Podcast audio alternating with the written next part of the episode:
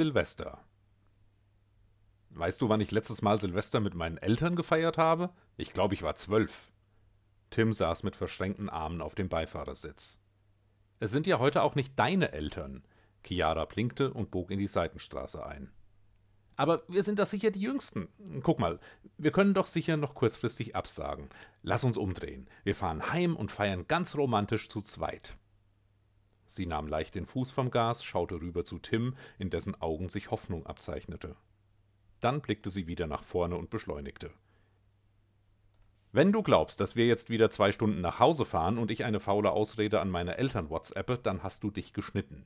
Wir haben zugesagt, du hattest nichts dagegen und jetzt sind wir hier. Das ist nicht fair. Als du gefragt hast, ob wir an Silvester zu deinen Eltern fahren, habe ich doch nicht gedacht, dass du Silvester meinst. Also den Abend, sondern das grobe Zeitfenster, so um Silvester rum, ein oder zwei Tage. Ich kann nichts dafür, wenn du es nicht so verstehst, wie ich gesagt habe.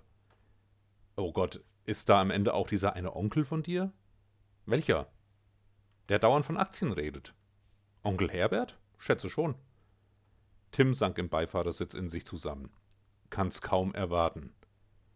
Wir sind schon nicht an Weihnachten zu meinen Eltern gefahren und du hast auch sonst keine Vorschläge gehabt, was wir an Silvester machen können, also hör jetzt auf, dich zu beschweren. Du wirst den Abend schon überleben. Außerdem, sie schenkte ihm ein bezauberndes Lächeln, wirst du sie noch viel öfter sehen, wenn wir das durchziehen. Als sie das Haus auf dem viel zu großen Grundstück am Rand der Stadt erreichten, war es kurz nach sechs. Chiara und ihre Eltern begrüßten sich überschwänglich und auch Tim wurde von Federico und Katja mit langen Umarmungen bedacht. Sie brachten ihre Taschen in das Gästezimmer im ersten Stock. Chiara hatte hier kein eigenes Zimmer. Das Kinderzimmer, in dem sie aufgewachsen war, befand sich in einem anderen Haus in einem anderen Teil der Stadt. Vor zwei Jahren, nachdem ihre Eltern ihre Metallverarbeitungsfirma verkauft hatten, war ihr kleines pragmatisches Wohnhaus direkt gefolgt und die Eltern hatten sich dieses Haus gegönnt, das man durchaus als kleine Villa bezeichnen konnte. Chiara hätte sich in eines der vielen Zimmer einrichten können, aber sie hatte darauf verzichtet, denn ihr Leben mit Tim war 200 Kilometer entfernt und ihre Eltern chatteten nun den größten Teil des Jahres sowieso durch die Weltgeschichte. Während sie in ihrem Gästezimmer die Sachen auspackten, war Chiara sichtlich gut gelaunt und Tim freute sich für sie. Er würde diesen Abend schon überstehen, sie hatte völlig recht. Schließlich waren neben ihnen nur ein paar Verwandte oder Freunde eingeladen. Als sie wenig später die Treppe nach unten liefen, signalisierte schon die Geräuschkulisse aus dem Wohnzimmer, dass das nicht der Fall war. Nein, es war zum Bersten gefüllt.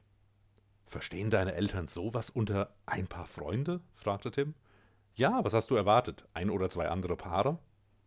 Tim schluckte seine Antwort runter und warf sich der Familienmeute zum Fraß vor. Einige der Gesichter erkannte er wieder vom 60. Geburtstag von Federico, aber an seinem Teflonhirn war fast keiner der Namen haften geblieben, und er konnte nur hoffen, dass das möglichst wenig Leuten auffiel oder dass sie das nicht als schlimme Beleidigung auffassten, wenn sie es bemerkten.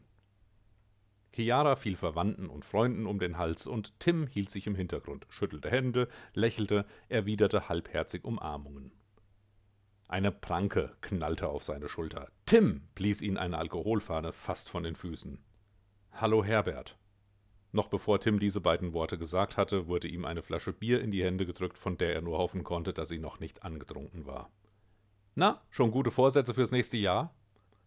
Nee, eigentlich nicht, sagte er schnell. Was macht das Depot? Die beiden hatten keins, worauf Tim bei ihrer letzten Begegnung mehrmals hingewiesen hatte. Aber das funktionierte bei Herbert offenbar so gut wie Vornamen bei Tim. Ganz okay, meinte er. Ich hätte ein paar gute Tipps, sagte er leise. Herbert war Bankkaufmann, ein ganz normaler Angestellter. Sein Depot hatte vermutlich Westentaschengröße. Weißt ja, Zinsen kannst du im Moment vergessen. Steck lieber alles, was du hast, in ETFs. Beste Rendite und so sicher wie damals dein Sparbuch. Tim wurde klar, dass er sich hier nur loseisen konnte, wenn Herbert seine wertvollen Geheimnisse losgeworden war, also fragte er Was meinst du? Wo genau ist die Kohle am besten angelegt? Herbert schaute sich um, damit niemand seine Geheimnisse belauschte, obwohl er vermutlich den ganzen Abend schon allen anderen das gleiche erzählt hatte. So verkaufte er wahrscheinlich auch die Aktienpakete in seiner Bank. Ich sag's dir, Reiseunternehmen. Was meinst du, wie hoch die Rendite in den letzten Jahren gegangen ist? Schon wegen Kreuzfahrten. Der totale Boommarkt ist eine sichere Bank. Selbst in der größten Krise wollen die Leute eine Ablenkung. Mal rauskommen, was anderes sehen. Je weiter weg, desto besser. Abenteuerreisen, Events, Partytourismus, da steckt richtig Kohle drin. Urlaub? fragte eine Frau von der Seite. Wenn Tim sie richtig einordnete, war sie eine der Nachbarinnen von Chiaras Eltern. Oh, wir können es kaum abwarten. Lennart und ich fliegen in zwei Wochen nach Südamerika. In dem Land waren wir noch nicht. Tim wollte sagen, dass Südamerika kein Land war, aber verzichtete darauf, mit seinem geografischen Insiderwissen zu protzen.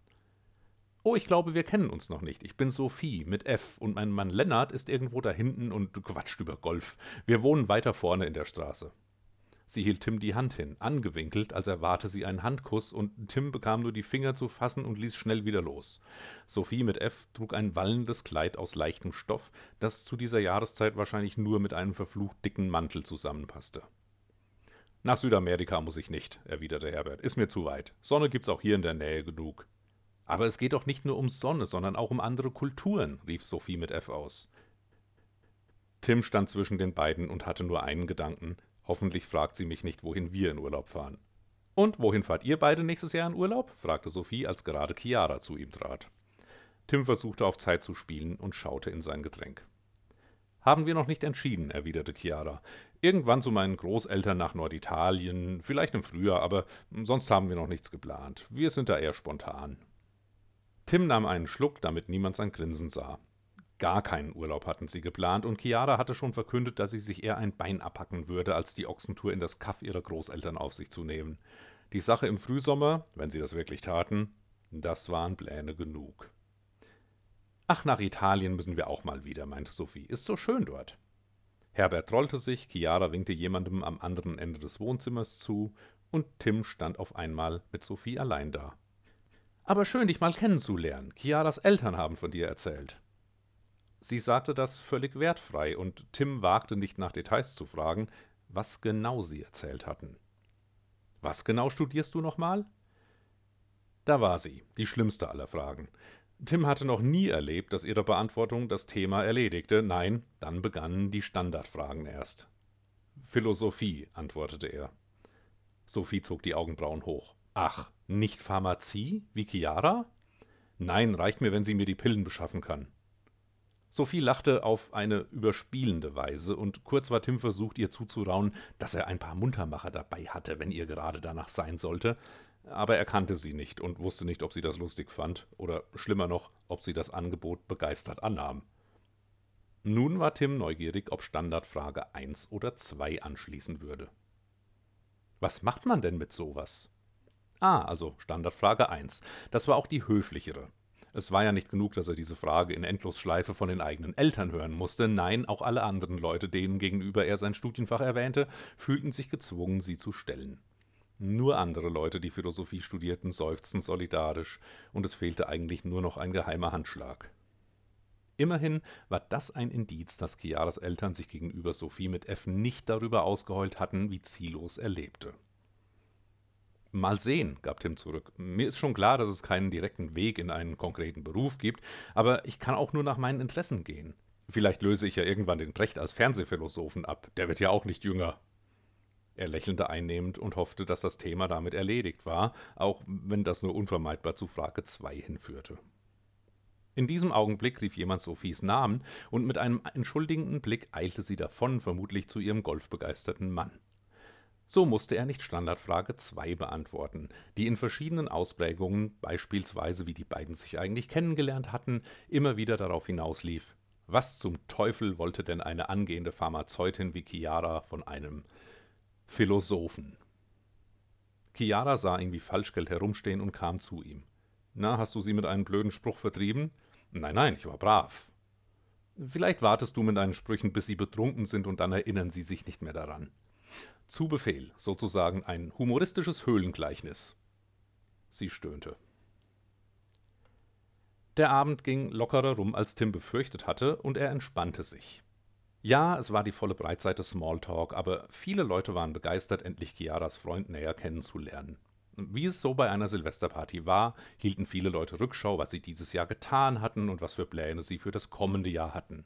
Öfter joggen gehen, das hörte Tim mehrmals, nix für ihn. Andere wollten vielleicht etwas mehr Homeoffice machen und nicht so viel rumreisen müssen, wenn das der Chef nur erlauben würde. Insgesamt den Job etwas entspannter angehen.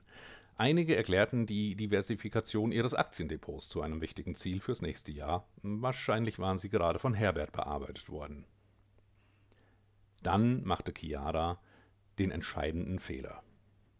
Tim stand gerade bei ihren Eltern und versuchte zu erklären, was diese Podcasts sind, von denen sie immer wieder hörten und wie sie die auf ihren Smartphones hören konnten, als ein ohrenbetäubendes Quietschen das Wohnzimmer ausfüllte. Es war von Sophie mit F gekommen, und sofort wandten sich alle Blicke ihr zu. Sie saß mit Chiara auf der Couch, und als Tim den geschockten Blick seiner Freundin sah, wusste er schon, was ihr rausgerutscht war. Sophie strahlte in Richtung ihrer Eltern. Ihr wolltet verheimlichen, dass im Frühsommer bei euch eine Hochzeit ansteht? Sie rief es halb empört, halb triumphierend aus, in dem vollen Wissen, dass sie etwas hinausposaunte, was niemand wissen sollte, und Tim hasste sie in diesem Moment. Chiaras Mutter Katja schaute mit offenem Mund zwischen ihrer Tochter und Tim hin und her. Stimmt das? fragte sie atemlos. Tim und Chiara wechselten einen Blick, dann zuckten sie synchron mit den Schultern. Das war Bestätigung genug. Ein allgemeines Wuh erhob sich mit reingesprenkelten Klatschern. Tim musste sich beherrschen, nicht sicherheitshalber einen Schritt von Chiaras Eltern wegzuschreiten, aber Federico strahlte ihn an. Das ist ja großartig, rief er aus und nahm Katja in den Arm, in deren Gesicht sich noch intensive mathematische Berechnungen abzeichneten. Wir feiern das groß, verkündete ihr Vater, damit das mal klar ist. Wir machen nicht so eine kleine Hochzeit, sondern mieten was an, und dann dürft ihr so viele Leute einladen, wie ihr wollt. Chiara blickte verunsichert drein. Sie hatten überlegt, eine besonders kleine Hochzeit zu planen. Das war jetzt wohl nur noch möglich, wenn sie sich im Schutze der Nacht ins Ausland absetzten, heirateten und dann erst zurückkamen. Immerhin wirkte Katja von allem genauso überrumpelt und ließ ihren Mann allein die möglichen Säle durchgehen, die sie mieten konnten. Er spann sich etwas zusammen von irgendwelchen Opernsälen oder vielleicht eine Skihütte jetzt schon im März oder unauffällig entfernte sich Tim und trat zu seiner Freundin, äh, offiziellen Verlobten. Sie lächelten sich an. Darüber reden konnten sie nicht, denn sie mussten Glückwünsche entgegennehmen. Um kurz vor zwölf mummelten sich alle Gäste in ihre Jacken, nahmen ihre Sektgläser und traten vor die Tür. Schon einige Minuten vor Mitternacht begannen voreilige Raketen den Himmel zu erleuchten. Haben alle was? rief Chiaras Vater in die Runde und schaute auf seine Uhr. Alle bestätigten. Die Feuer am Himmel nahmen zu. Ist es schon soweit? fragte Chiara. Eine knappe Minute noch, glaube ich, meinte Tim. Sie nahmen sich gegenseitig in den Arm. Jetzt geht alles ganz schnell, was? meinte er. Soll mir recht sein, sagte sie. Wer weiß, wie langweilig das Jahr sonst geworden wäre. Jetzt gleich, Leute, rief Chiaras Vater in die Nacht. Auf ein großartiges 2020. Fünf, vier. Und alle stimmten ein. Drei, zwei, eins. Ende.